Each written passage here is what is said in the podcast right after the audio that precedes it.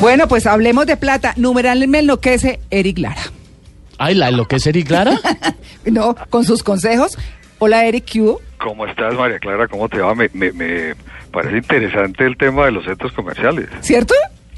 Claro, porque no estás cayendo en, en, en esa tentación de comprarlo primero, No, sino es que- como muy metodológicamente mirando qué alternativas hay. Claro, pero como, como usted me traumatizó. Yo veo, yo todavía me paro al frente de mis charpis de todos los colores y no los digo, no, no los necesito, no los compro. entonces, ¿para Ah, qué? No, el día que los compre, tuiteo y todo, Eric. Bueno, Eric, neuroeconomía. Ah, no, no, no, primero, numeral me enloquece. Me Eric. ¿qué le enloquece? Mira, a mí, a mí lo que más me enloquece es cuando puedo pasar vacaciones en, en el campo Ajá. Y amanece y me despierto con el sonido de los pajaritos. Eso a mí me enloquece. El sonido del cantar de los pájaros. Exacto, eso es absol- absolutamente excelente. Aquí nuestro pajarito Mauricio. Ay, no, No, pues le pero puso con como chulo, cacatúa qué horror. Hay un pajarito de, de clima caliente que hace. ¿No lo, no lo han oído? No sí, diga. sí, sí. Sí, que uno como que ya le empieza a oler como a desayuno. Y uno siente por allá que están Sí, haciendo señor, como y, es, se y siente es como- que ese, ese es como un, un concierto completo.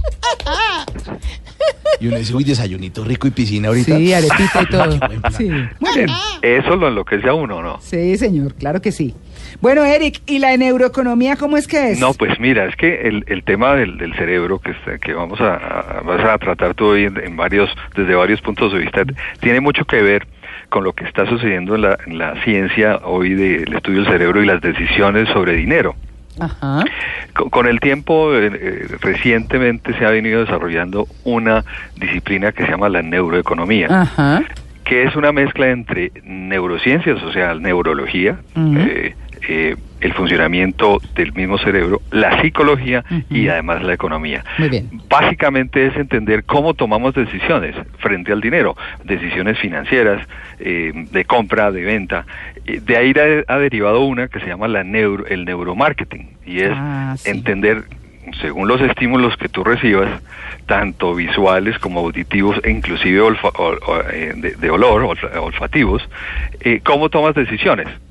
Tú lo ves ver, en, como vas a muchos centros comerciales, que ya estás en- eh, detectando que en ciertos centros comerciales en el aire acondicionado inyectan aromas. Mm. Sí, es cierto. ¿Lo has visto en alguno? Claro, y en Sí, tiendas, re- eso en lo hacen tiendas en de los aromas ropa. muy supermercados.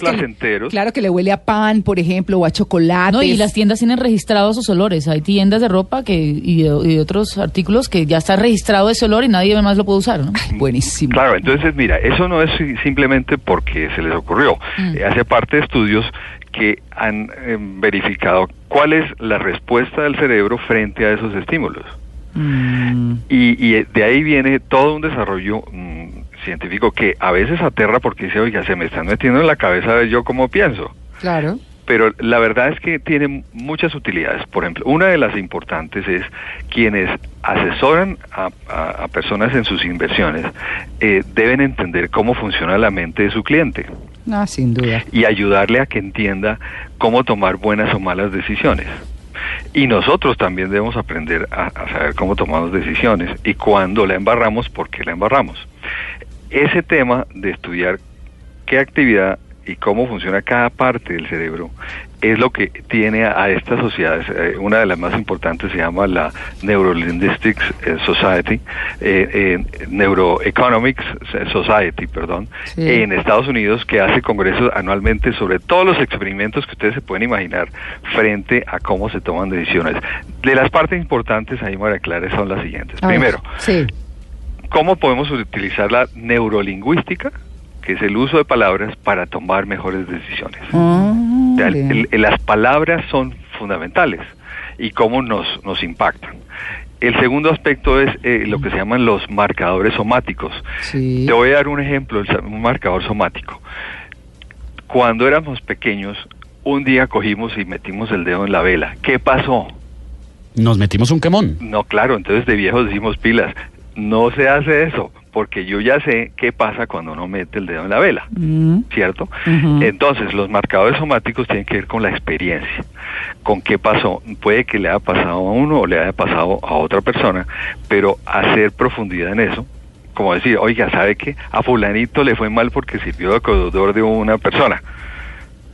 ¿Por qué? Pues porque el deudor principal no pudo pagar. Y mire el rollo en que se metió. Aprendizaje. ¿Cuál es ese? No sirva de deudor a menos que esté dispuesto a pagar la deuda. Y eh, otro, otro aspecto interesante es los términos de economía.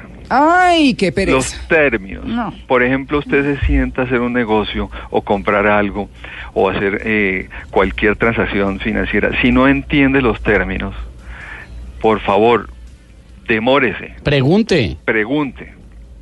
Mire, cuando le, voy a dar un ejemplo, personas que se meten a hacer inversiones para una casa o para remodelar una casa y le dicen, no, lo puede financiar así o así, así, les puede más el entusiasmo de imaginarse la casa nueva, cómo le va a quedar, que los términos del préstamo o la transacción que van a hacer y no preguntan mucho. ¿Qué pasa con esa decisión? Si la persona tiene esa tendencia a ver más el largo plazo, imaginarse y, y y ensoñar, y no lo que está viendo enfrente y los términos que está, le están presentando, tiene un alto riesgo. Y ahí es donde nos va a ayudar la neuroeconomía. Muy seguramente dentro de poco vamos a poder tener un diagnóstico, cada uno de nosotros, de qué debilidades y fortalezas tenemos frente a las decisiones de dinero. Imagínate tú que puedas llegar tú a que te hagan un diagnóstico de eh, entre médico y, y psicológico de cuál es tu perfil en decisiones económicas. No, eso sí. Pierdo ¿Te el gustaría? año. Dice, mire, eh, el lado de fortalezas, pilas con esto. Personas que, por ejemplo, no pueden ir a centros comerciales o Mm. deben ir acompañadas. Entonces le va a salir un, un listado de actividades que debe hacer o debe hacer con cuidado y, y las fortalezas desde el punto de vista económico. Claro. Eso, por ejemplo, para inversiones es fundamental. Para el tema de parejas, imagínate tú, que, Ah. que tú puedas tener el perfil de pensamiento eh, cerebral económico de tu futura pareja. Sería buenísimo. Y si no es compatible, hoy, por favor, tenga cuidado. Ay, no, pero que le diga a uno su futuro, bueno, a mí no es mi caso, su futura pareja y esa es buena. Porque es que, güey, Sí, que, va- sí, que listo. todo lo que se trastabilló Que dura antes más, de- que, más de tres meses la relación, gracias. Ay, sí. ¿Qué tal? Pues sí. Pero Sí. fíjate que ayuda a prevenir. Claro, por eso, buenísimo. Entonces, te van a instalar en tu cabecita un- una serie de aparaticos que son derivados pues de las neurociencias como electroencefalogramas en tiempo real, resonancia magnética en tiempo real y te van a hacer una serie de pruebas para saber cómo funciona tu cabeza frente a cierta cantidad de estímulos. Y lo hacen lo mismo con tu pareja y dicen, mire, ¿sabe que financieramente ustedes no son compatibles? Eso ayudaría muchísimo. Muy bien. Pues bueno, listo, don Eric. Entonces, numeral me enloquece la neuroeconomía. Investiguen mucho y más información en arroba libre de deuda en Twitter. Sí, señor.